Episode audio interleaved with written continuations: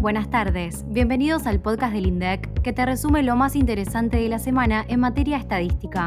En esta oportunidad les traemos muchas novedades porque aparte de presentar los informes semanales de siempre, inauguramos uno especial, la encuesta de sostenibilidad ambiental en establecimientos hoteleros y para hoteleros. ¿Están preparados?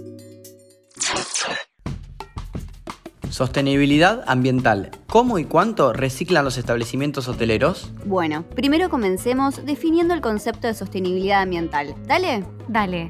La sostenibilidad ambiental se define como la interacción responsable de los seres humanos con su ambiente, con el objetivo de evitar su degradación y daño irreversible, y de permitir el mantenimiento de su calidad a largo plazo. Además, es fundamental para el desarrollo sostenible, es decir, para que la satisfacción de las necesidades del presente no comprometa las necesidades de las generaciones futuras. Perfecto, ahora sí, profundicemos en el operativo. Se llevó a cabo en conjunto con el Ministerio de Turismo y Deportes de la Nación y la Secretaría de Energía y nos presenta los resultados sobre las características constructivas de los establecimientos, la gestión de la energía, los usos de los diferentes recursos, tanto energía como residuos y agua, y las pautas de eficiencia recomendadas para el periodo comprendido entre noviembre de 2017 y octubre de 2018. Analicemos juntos algunos datos claves de esta publicación. El 78,1% de los hoteles y establecimientos para hoteleros, que pueden ser hoteles sindicales, albergues, cabañas, bungalows, hostels, bed and breakfast, hosterías residenciales, hostels, etc., declaró que sus residuos son recolectados todos los días, mientras que el 8,5% informó que lo realizan dos veces por semana. En cuanto a las formas en que se recolectan estos residuos, un 36 6,4%, admitió que los municipios establecen separar residuos orgánicos, vidrios, plásticos, papeles y otros, pero la mayoría de los gobiernos locales, un 40,9%, no establecen métodos de separación.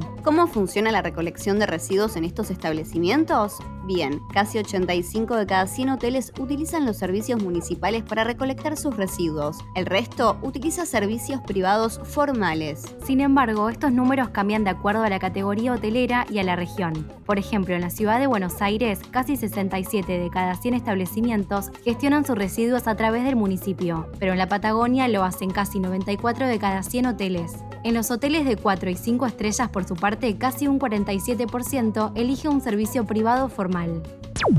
Tecnologías de la información y la comunicación. El 92,1% de los hogares en la Argentina tienen acceso a Internet. Ahora hablemos sobre el acceso y uso de las tecnologías de la información y la comunicación en la Argentina tenemos los últimos datos del cuarto trimestre de 2022, así que prepárate para escuchar. Gracias a la encuesta permanente de hogares, la EPH, sabemos que el 62,6% de los hogares urbanos del país tiene acceso a una computadora. ¿Y qué porcentaje tiene acceso a Internet?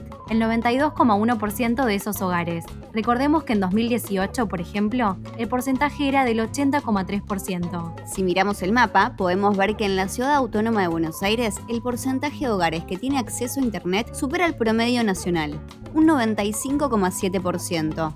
En otras regiones, como el noroeste y el noreste, los porcentajes de acceso están apenas por debajo del 90%, aunque hay dispersión en algunos aglomerados urbanos. Por ejemplo, en el Gran Tucumán, Tafí Viejo, el 91% de los hogares tienen acceso a Internet, mientras que en Posadas, aquellos que cuentan con conexión a Internet, alcanzan el 87% del total. Y tenemos otros datos que te pueden interesar. Según el informe, el nivel educativo alcanzado tiene un impacto directo en el uso de las tecnologías, de la información y la comunicación.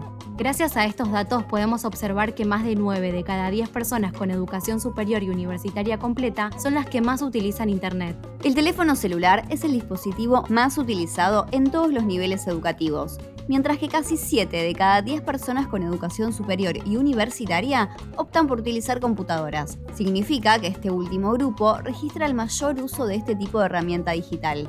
Ah, y ya que estamos con este tema, te contamos que esta semana dimos nuevos datos sobre el censo 2022, entre las que vas a encontrar nueva info sobre las TIC. Escucha el podcast que hicimos especialmente para vos. Canastas básicas. En abril, una familia tipo necesitó 203.361 pesos para no ser pobre. Pasemos a otro de los informes de esta semana, la canasta básica alimentaria y la canasta básica total del Gran Buenos Aires. Una familia tipo necesitó en abril 203.361 pesos para no caer bajo la línea de la pobreza y 94.148 pesos para no ser considerado indigente. Con respecto a las variaciones, se registró un aumento interanual de 7,3% en el caso de la canasta alimentaria y de 6,3% en el caso de la canasta total. En comparación con abril de 2022, se registró un aumento del 121,4% y 113,5% respectivamente no olvidemos que el valor de las canastas cambia de acuerdo a la cantidad de integrantes de un hogar y que puedes armar tu propia canasta con los valores de adultos equivalentes del cuadro 1 del informe. Por otro lado, si te interesa conocer qué tipo de productos incluimos en la canasta alimentaria, también podés chequearlo en el informe. Cuadro 3 para más información. Los precios mayoristas aumentaron 6,7% en abril y los de la construcción 7,8%. El penúltimo informe de abril que presentamos esta semana es el de precios mayoristas. El nivel general registró un aumento mensual de 6,9% en abril de 2023, como consecuencia de la suba de 6,7% en los productos nacionales y de 9,2% en los productos importados. En el caso del costo de la construcción, en abril se registró una suba de 7,8% con respecto a marzo. De acuerdo a los capítulos del índice, hubo alzas de 7,1% en el capítulo materiales, de 7,9% en mano de obra y de 10,8% en gastos generales.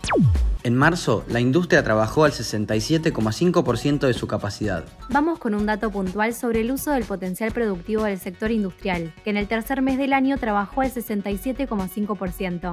Este índice superó al mes anterior, que había sido de 65%, y también en comparación con el mismo periodo del año pasado, cuando fue de 66,7%.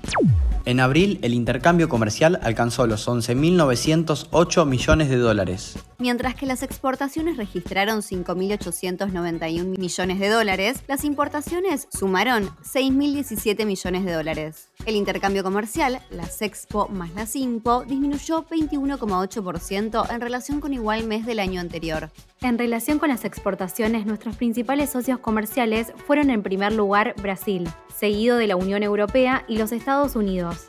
En el caso de las importaciones, el podio también lo lideró Brasil y le siguió China y la Unión Europea. Pero te invitamos a entrar al informe para analizar las 51 páginas de esta información valiosa del ICA. Y llegamos al final de este episodio. No olvides que puedes enviarnos tus preguntas a través de nuestras redes o al número 11 32 06 70 10. Gracias por acompañarnos. Esto es Datos INDEC.